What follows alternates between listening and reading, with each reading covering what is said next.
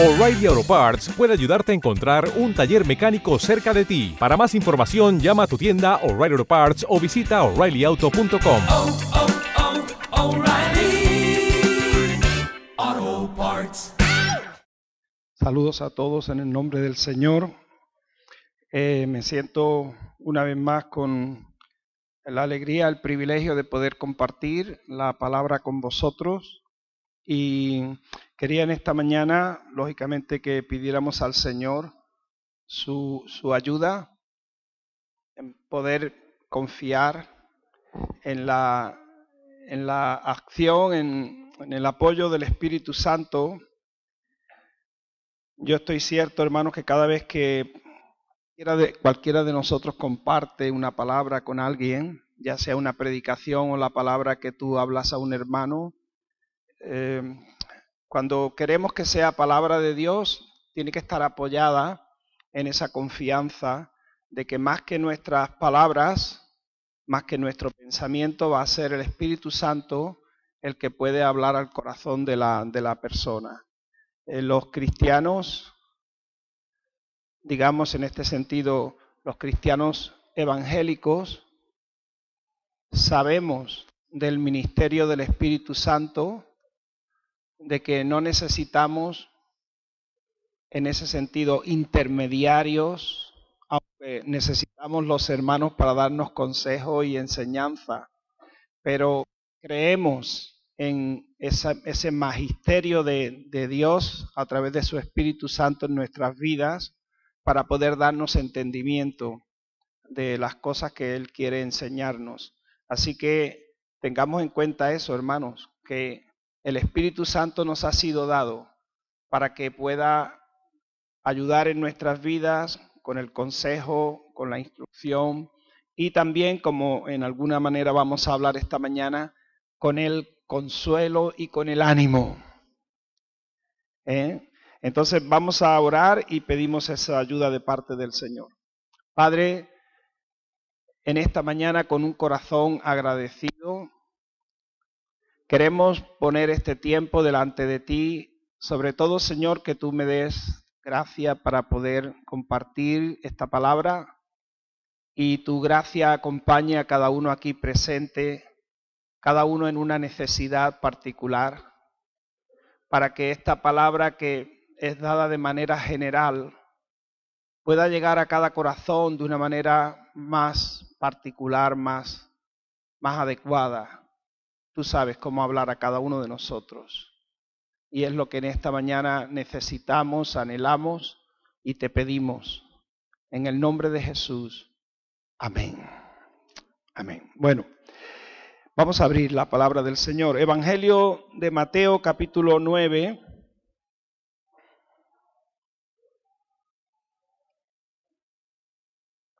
En el Evangelio de Mateo capítulo 9 vamos a encontrar unas palabras de Jesús en las que yo quiero que prestemos atención. Palabras que por otro lado están registradas como si fuera un simple saludo, pero que hacemos bien en esta mañana en poder quizás prestarle un poquito de atención para ver el significado que puede tener en boca de, del Señor. Estamos en el capítulo 9, está el pasaje de la sanidad del paralítico. Vamos a leer todo el pasaje, pero fíjate lo que quiero que, que, tú, que tú veas es como dice el Señor aquí en el versículo 2, cuando habla al paralítico, le dice, ten ánimo, hijo, tus pecados te son perdonados. Fíjate, y lo vamos a hacer esta mañana en esta palabra, ten ánimo, porque ahí es donde quiero que llevemos nuestra reflexión. Bueno, dice, habiendo entrado en la barca, Jesús pasó a la otra orilla y llegó a su propia ciudad. Entonces le trajeron un paralítico tendido sobre una camilla. Os recuerdo, hermanos, que en otros pasajes este es, este es el acontecimiento donde los que traen al paralítico traen en esa camilla y lo tratan de introducir era imposible entrar por la puerta por cuanto que había mucha gente eh, reunida en esa casa y ellos buscaron la manera de hacer un hueco por el tejado para introducir a este hombre delante de Jesús. Dice que viendo Jesús la fe de ellos, dijo al paralítico, ten ánimo, hijo, tus pecados te son perdonados. He aquí algunos de los escribas dijeron entre sí, este blasfema. Y conociendo Jesús sus pensamientos les dijo, ¿por qué pensáis mal en vosotros? O perdón, ¿por qué pensáis mal? Eh, si yo muevo esto, dificulto el sonido quizás. Ah, bien. ¿Por qué pensáis mal en vuestros corazones? Porque, ¿qué es más fácil decir? ¿Tus pecados te son perdonados? O decir, levántate y anda. Pero para que sepáis que el Hijo del Hombre tiene autoridad para perdonar pecados en la tierra. Entonces dijo al paralítico, levántate, toma tu camilla y vete a tu casa. Se levantó, se fue a su casa y cuando las multitudes vieron esto, temieron y glorificaron a Dios, quien había dado semejante autoridad a los hombres. Fijaros bien, yo creo que esta palabra de Jesús a la que yo quiero que tú prestes atención en esta mañana, se ten ánimo, nosotros la podemos usar a veces, voy a soltarlo porque puede que sea el, estar tocando lo que da un poquillo a veces. Eh, a veces la podemos usar como una palabra, digamos, eh, de ánimo, pero como una fórmula. En un, en un, ¿qué vamos a decir a alguien que está en necesidad? Pues, ten ánimo. Ten ánimo. Queremos, es una expresión que, que ciertamente puede tener en nosotros también carácter, pero que en la boca de Jesús, y, y eso es lo que en esta mañana nosotros debemos apreciar, no hay ninguna ocasión en que tú te acerques al Señor en que su palabra no sea eficaz. Él nunca te va a contestar con un simple formalismo, sino que a todo esfuerzo, toda intención de acercamiento, todo ánimo que el, el mismo Espíritu Santo pone en nosotros para acercarnos al Señor, el Señor siempre va a contestar con una respuesta que va a traer a nuestra vida una acción eficaz. En este caso, cuando dice el Evangelio que Jesús ve la fe de los que traen al paralítico delante de él y él considera a ese hombre postrado en esa cama, él habla lo que en otras ocasiones también el Evangelio él hace, confianza al corazón de la persona. Hermanos, la, confianza, la fe en el Señor es el regalo más grande.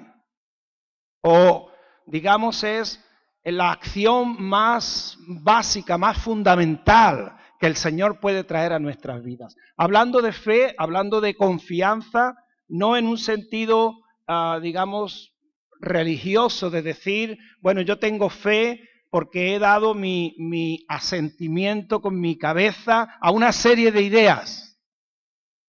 creo en Dios, creo en la idea de que Dios existe, creo en lo que la iglesia enseña, pero hermano, no estamos hablando de eso. Estamos hablando de algo mucho más profundo. El fe en el sentido primordial de una confianza plena, una confianza que se puede decir es radical, comparable eh, lo que alguna gente que entiende de eso, yo no entiendo mucho de lo que es la cuestión del desarrollo, como muchos estudiosos del ser humano desde la infancia, desde que nace, pero se refiere muchas veces, hermanos, hay una confianza en un bebé. Cuando el niño nace sin tener apenas conciencia del mundo que le rodea, pero teniendo la capacidad que, que en ese momento puede tener, dicen los expertos, de esa confianza que produce en el bebé, que le trae paz, que le trae eh, confort, que es la confianza de la referencia de su madre. Eh, ya ha estado, el bebé ha estado nueve meses todo el tiempo de la gestación en el vientre y hay una, se puede decir, hay una comunión tan íntima que para cualquier ser humano, aunque eso todavía es como muy misterioso, en esa confianza radical donde el niño está tranquilo en el momento que teniendo satisfecho su hambre, pero también ese saber que huele a la madre o que siente a la madre o que cuando ya tiene capacidad de ver sabe dónde está la madre, hay una experiencia de confianza que no es racional, que es algo muy emocional que está en el corazón de cada ser humano, que luego viene a ser, según se dice, hermanos, importantísimo para un desarrollo emocional donde la persona pueda tener un carácter, donde hay una ah, sana ah, confianza personal, autoestima. Tú sabes que, bueno, eh, desde que uno es pequeño hay tantas cosas que afectan nuestra salud emocional.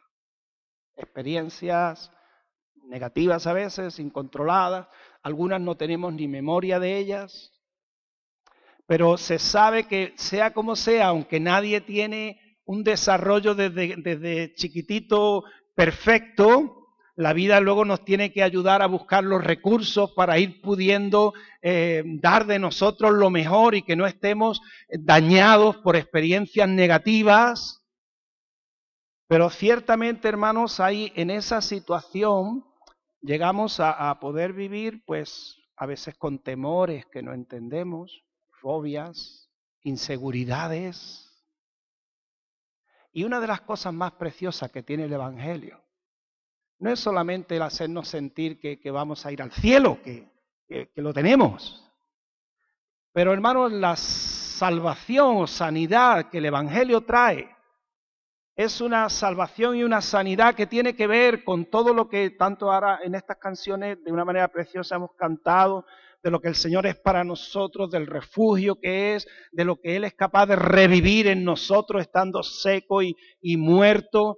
Hermano, entendemos que en el Evangelio hay un poder para poder traer a nuestra persona una sanidad que dentro de que siempre seremos personas limitadas y, y, y con nuestras edades, no, no, no vamos a ser nunca ángeles, ni Dios quiere que lo seamos. Pero hermano, puede traer una riqueza en esa sanidad a nuestros corazones, que viene primordialmente desde ese ánimo que el Señor quiere producir en ti, donde de alguna manera te conecta con esa confianza radical que no es pensable, pero que tú la sientes, que te puedes abandonar perfectamente en las manos del Señor. Eso es terapéutico. Es sanador. Bueno, fíjate que cuando Jesús ve a este hombre paralítico, en el tiempo de Jesús, y lo hemos dicho algunas veces, las, las enfermedades, las, las incapacidades eran interpretadas como maldición. No era solamente estar paralítico, siempre es una desgracia la incapacidad. Si uno es ciego, si uno es manco, si uno es cojo, siempre es una desgracia. Pero en el tiempo antiguo y todavía en algunas culturas, tiene asociado el pensamiento de indignidad. Ya no solamente es que eres discapacitado, es que de alguna manera estás maldito. Algo no está bien en tu vida. Son los pensamientos que han habido, por eso Jesús, de alguna manera, en su manera de ministrar y, muchos de sus milagros, no era solamente el hecho de las enfermedades. Hoy, hermanos, podemos decir, lo he dicho también con frecuencia, Hoy día, bueno, paralítico, pues ojalá el Señor pudiera sanar un paralítico, pero hoy día un paralítico no es una persona, no es menos persona, o un ciego, no es menos persona en nuestra sociedad. No lo es. Por lo tanto, son, entre comillas, milagros que son relativos en su necesidad. Es más necesario, mira, fíjate en cuanto a incapacidades. Hay gente que tienen los dos ojos, o que tenemos dos ojos, que tenemos dos piernas y muchas veces no somos capaces. Por miedos, por complejos, por daños, por heridas. Estamos mucho más limitados, aunque tenemos las dos piernas, aunque tenemos nuestros ojos, pero no nos sentimos en la misma confianza personas, ni nuestra fe en el Señor, ni nuestra fe en nosotros mismos, ni nuestra fe en los demás. Es algo sano nuestras emociones no están sanas. Por lo tanto, en, esta palabra de Jesús al paralítico hay, un ejemplo y una metáfora. hermano, de, de- de qué importante es lo más grande que yo puedo tener de Dios. Y es que yo me acerque a Él y Él me dé esa palabra de ánimo, donde yo puedo sentir la confianza radical que me devuelva sanidad a lo que puede ser, aun a pesar de mis limitaciones, el ser una persona que sabe apreciarse así, apreciar el Señor y apreciar el mundo que le rodea. Yo creo, hermanos, que es de lo más fundamental que podemos tener en la vida cristiana. Donde como niño sano, tú sabes, no tienes que estar todo el tiempo dependiendo, a ver, no, que el Señor se va a disgustar conmigo, no, que esto que yo voy a hacer, hermano, en una, en unas incertidumbres que a veces la proyectamos luego en nuestra manera de comportarnos con los demás, porque somos personas muy complicadas. Pero esa confianza de saber que en Dios tenemos nuestro Padre Celestial y nuestra vida se mueve. Hermano, el Espíritu Santo es llamado el consolador, el confortador. En todas las vicisitudes de la vida que las tenemos. Venir al Señor no significa estar libre de día a día tener que encontrarnos y, enfrentarnos a situaciones muy desagradables, algunas inevitables, otras por nuestras torpezas, pero si, si de algo me sirve la promesa del Espíritu Santo, si de algo me sirve la libertad de acercarme al Señor ante el trono de la gracia, es porque sé que igual que este paralítico, el Señor siempre va a tener para mí esa palabra que me dice, ten ánimo. Pero una palabra terapéutica que me levanta porque sé que es el Espíritu Santo. Hermanos, esa experiencia confortadora de la comunión del Señor es lo que la iglesia debe en todo momento entender que es lo que el Espíritu Santo quiere traer para ser personas que entendemos nuestra limitación, porque somos humanos, pero eso no nos coarta. Todo lo contrario, nos hace sentir ese, sentimiento de gratitud. Si hay alguien que sabe que me puede echar una mano en algo, yo no me siento mal porque la otra persona pueda hacer en eso mejor que yo, sino agradezco al Señor el que yo pueda tener mis virtudes, que yo pueda tener mis dones y otros pueden hacer algo que yo necesito. Hermano, es de sanidad emocional reconocer las necesidades que tenemos los unos de los otros. Dios no nos ha llamado a ser perfectos, y muchas veces, lógicamente, en todas estas cosas hay, digamos, hay un, trabajar de Dios poco a poco. Pero hermanos, más que grandes milagros, Dios los haga cuando quiera. Y Dios usa quien tenga dones para eso. Pero hermanos, hay algo tan precioso que Dios hace en nuestras vidas para hacernos personas que como a este hombre le dijo, levántate, toma tu lecho y anda. Y yo me quiero sentir así, dentro de lo que son mis posibilidades, de que mis fobias y mis miedos y el desánimo que pueda venir en momentos difíciles, yo sepa cómo enfrentarnos, no los quiero evitar. No podemos esperar que Dios nos quite todos los problemas de encima, hermano, como si el Señor fuera el mago, el mago Merlin o un, un, personaje mitológico, sino que Él quiere estar con nosotros todos los días, hasta el fin del mundo, para vivir con nosotros esas circunstancias en las que podemos aprender y crecer lo que significa tener confianza en el Señor. Como dice el Salmo 23. No, el Señor es mi pastor, nada me falta. En el sentido de que puedo enfrentar mi vida con confianza. En lugares de delicados pastos me hará descansar, junto a aguas de reposo me pastoreará. Eso es una parte solo del cuadro, no es toda, porque luego está el valle de sombra de muerte. Pero dice, confortará a mi alma. El ánimo que yo puedo necesitar, hermanos, cuando no hay ánimo, no es solo el problema de no tener ánimo, es que físicamente las fuerzas se me van en la desgana, en la desilusión, en, en, la falta de confianza, el no ver salida, el no tener esperanza y los miedos. Pero ahí está el Señor, hermano, él dijo a sus discípulos, en el mundo vais a tener ese tipo de situaciones, tendréis aflicción, pero confiad, yo he vencido al mundo. Pues Jesús decía estas palabras aquí, te las encuentras igual con la mujer del flujo de sangre, en el mismo capítulo 9, un poquito más adelante, cuando va a la casa de Jairo, versículo 18 dice, mientras él hablaba estas cosas, he aquí vino un hombre principal y se postró delante de él diciéndole, mi hija acaba de morir, pero ven y pon tu mano sobre ella y vivirá. Jesús se levantó y le siguió con sus discípulos. Y he aquí una mujer que sufría de hemorragia desde hace doce años, desde hacía doce años, se le acercó por detrás y tocó el borde de su manto, porque ella pensaba dentro de sí, si solamente toco su vestido seré sanada. Qué, qué precioso, hermano. El poder, aun en el corto entendimiento, tener el milagro de, de poder sentir confianza de lo que Dios es capaz de hacer por nosotros. Entonces esta mujer en esa confianza se acercó. El Señor Jesús volviendo, volviéndose y mirándola le dijo, ten ánimo hija, tu fe te ha salvado. Yo en esta mañana, hermanos, de manera especial le digo al Señor, Señor, yo quiero sentir siempre cuando me acerco a ti esta palabra, porque Él da esfuerzo al cansado, multiplica las fuerzas al que no tiene ninguna. Esa palabra del Señor que Él siempre va a tener para ti, ten ánimo, ten confianza. No podemos pensar en Dios de otra manera, hermanos, aunque Él muchas veces tendrá que corregirnos, muchas veces tendrá que amonestarnos, pero no podemos andar con un corazón tan dubitativo que el diablo muchas veces va a machacar tu conciencia pensando todo el tiempo, uy, ya el Señor hoy no va a estar contento conmigo, de alguna manera esto me está pasando, es porque el Señor de alguna manera no está contento conmigo. Hermano, es lo que un niño cuando ha tenido problemas desde la infancia desarrolla una, una, una confianza enferma. Dios no quiere que seamos así.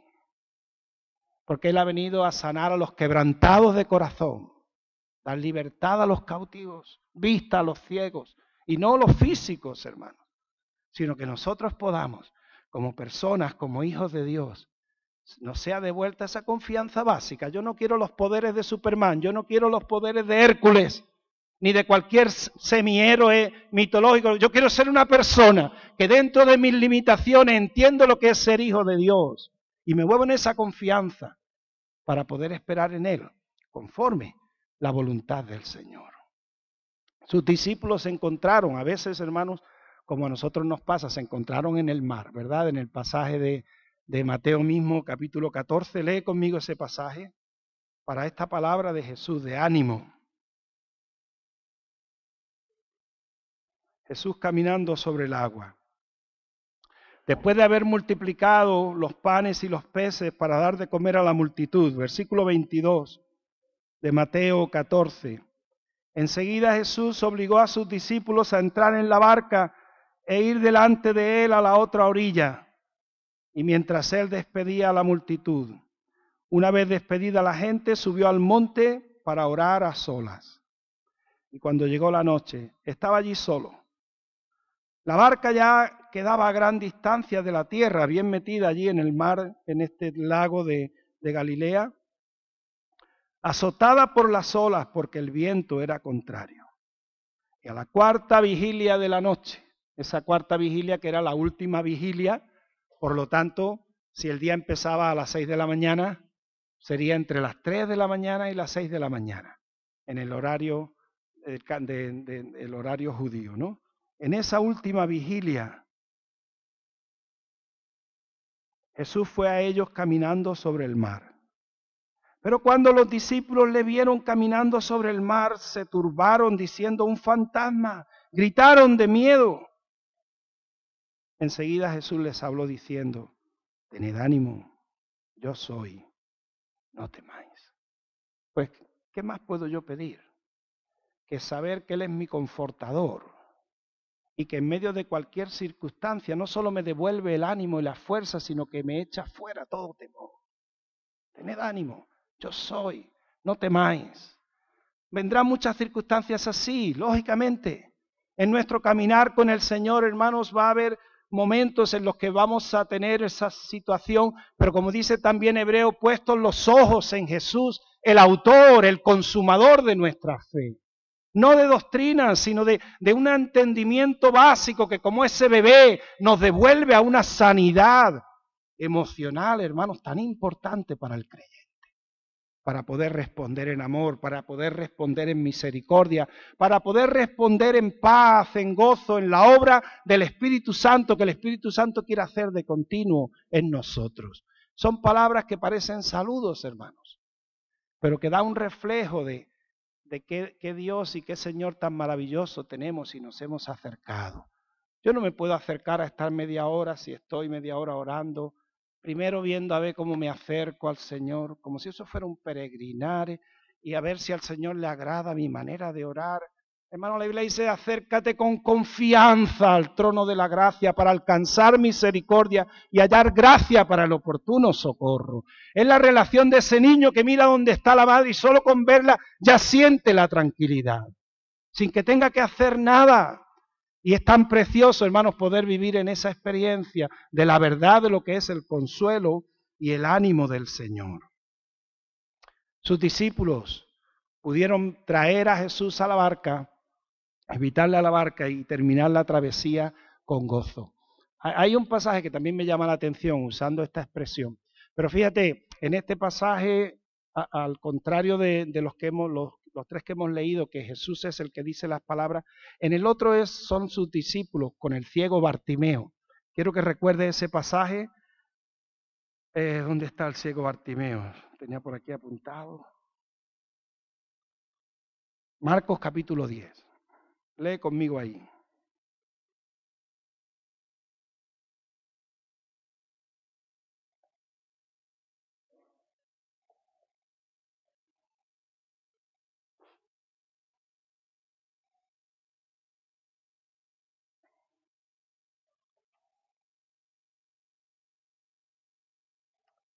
verso 46.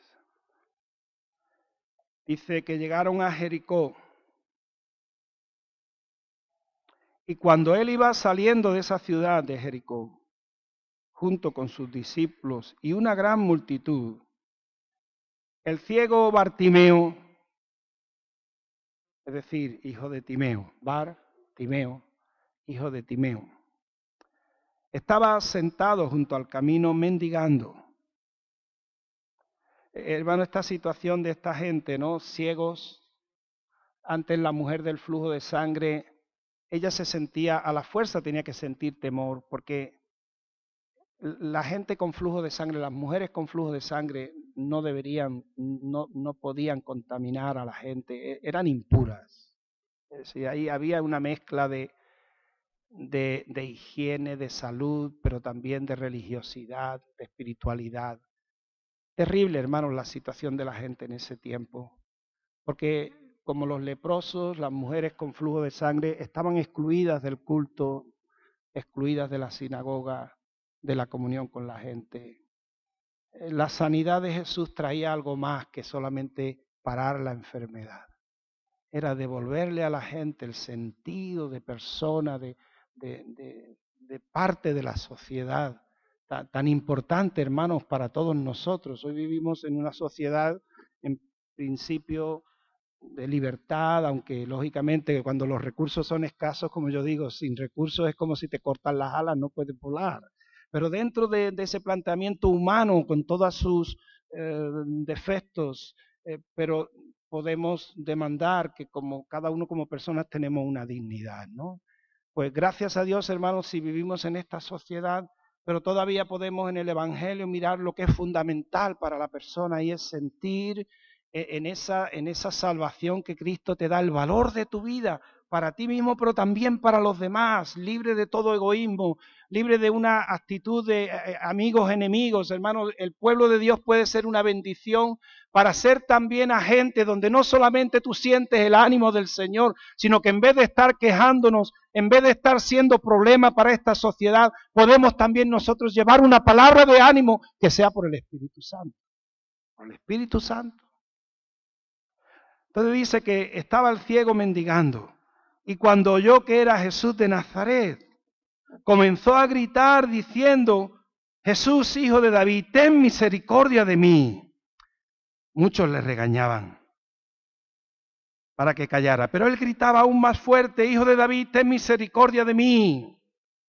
Entonces Jesús se detuvo. Y en este caso, hermano, dice que mandó llamarle y llamaron al ciego diciéndole, ten confianza, levántate, Él te llama.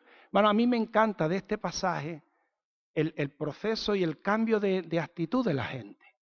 porque a veces estamos más desorientados. Nosotros que vamos en la compañía de Jesús, podemos estar desorientados completamente en nuestra actitud con la gente que nos rodea, con la gente que puede clamar y podemos sentirnos no de la misma manera, pero en algún modo no entender el clamor del que está al lado del camino llamando, diciendo, Jesús, hijo de David, ten misericordia de mí. Los discípulos no entendían y más que todo decían, no, no molestes, no molestes. Pero hermano, al pararse Jesús y poder dar la orden, traerlo acá, hubo un cambio que, ojalá nosotros como iglesia podamos experimentar. De que la palabra de ánimo que Jesús me da a diario se pueda también convertir en una palabra donde en un momento yo me veo que, que tengo algo que decir a la gente que está afuera, como este grupo que de pronto se volvieron para el ciego para decir, ten confianza, Él te llama. Y lo trajeron a la presencia de Jesús.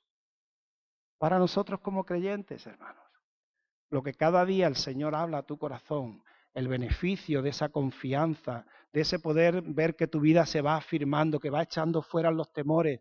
Es un proceso, hermanos, quizás. En unos más rápido, en otros menos, pero debemos de tener esa, digamos, esa apertura al corazón de ser renacidos como esos bebés, que sabemos que nuestro Padre, y, y, hermanos, decimos de Dios nuestro Padre, pues porque tenemos esta cultura machista, pero Dios es Padre y es Madre. Él es la madre que yo he necesitado toda mi vida, que tú has necesitado. Tenemos la idea, hermanos, del, del, del, Dios que es un papá, abuelo con barba blanca, pero sabemos que eso es una imagen que en cierta manera la palabra de Dios prohíbe, porque dice no te hagas imagen. Pero Él es nuestro, hermano, e, e, Él es la vida nuestra en todos los sentidos fundamental y el Dios de la gloria está por mí, por ti, por la obra de Cristo Jesús. Eso, eso echa fuera temores. Y, y, trae a nuestra vida una palabra de ánimo para gente. No hace falta que el Señor te diga en el momento, quizás sí, pero pone en ti una palabra, como dice el Señor, hermanos, nos ha encargado a nosotros la palabra de la reconciliación. Como si Dios rogara por medio de nosotros o rogamos en nombre del Señor reconciliados con Cristo. Ojalá nuestro mensaje a la gente más que decirle lo que nosotros ya hemos aprendido y repetimos como una cantinela. Sea una palabra de ánimo, hermanos, que pueda verdaderamente traer a la persona en su necesidad a los pies de Jesús y puedan sentir el beneficio del Espíritu Santo. Decir al Señor, Señor, y, no solo con mis palabras, como decía este, este personaje de la iglesia, que no me acuerdo quién es, pero que decía, predica siempre, predica siempre, y solo cuando haga falta, usa palabras. Pues hermanos, nuestra predicación puede ser muchas veces con nuestra manera de portarnos con la gente, con nuestra manera de vivir. Y a veces podremos decirle algo, pero no hace falta. Si tú tienes el Espíritu Santo, el poder estar muy preocupado de soltarle lo que pensamos para descargar nuestra conciencia, tengo que decirle las tres leyes para que, o las cuatro leyes para que yo diga, yo ya le he testificado, ¿eh? Ya si se va al infierno, no hermano, no es eso es poder hacer verdad lo que tenemos en nosotros. Ese Espíritu Santo y ese mensaje de reconciliación, que la gente pueda ver aún sin palabras de que nuestra actitud con ellos le está invitando a venir a los pies de uno que es más grande que todos. Y desde esa realidad nosotros podemos decir, ten ánimo, ten confianza, Él te llama. Y como el ciego, poder escuchar del Señor qué quieres que te haga. Y el ciego Bartimeo le dijo, Señor, que recobre la vista. Tenemos un Dios, hermanos, que da vista a los ciegos y que sana a los quebrantados de corazón, que trae fuera de prisión a los cautivos. Y, y, eso es lo que significa el Evangelio para nosotros. Y yo quiero vivir en esa comunión con el Señor donde sé, a veces faltan las fuerzas, pero dice los que esperan en Jehová. Los jóvenes, los muchachos se fatigan y se cansan, los jóvenes flaquean y caen, pero los que esperan los que confían, los que entienden lo que es estar ahí quieto delante del Señor, tendrán nuevas fuerzas, levantarán alas como águilas, caminarán y no se cansarán, correrán y no se cansarán, caminarán y no se fatigarán. Entonces parece un saludo, pero hermano, cuando yo me acerco al Señor, Él no usa formalismos, una sola palabra suya me levanta el ánimo, un solo gesto de Él sana todas mis dolencias y, desarrolla o libera mis capacidades para poder ser dentro de que soy un ser humano con mis defectos y mis virtudes, pero un agente, un actor de reconciliación y de ánimo también para otros. Así que ten ánimo. El Espíritu Santo te dice, ten ánimo, levántate. Amén. Oramos un momento.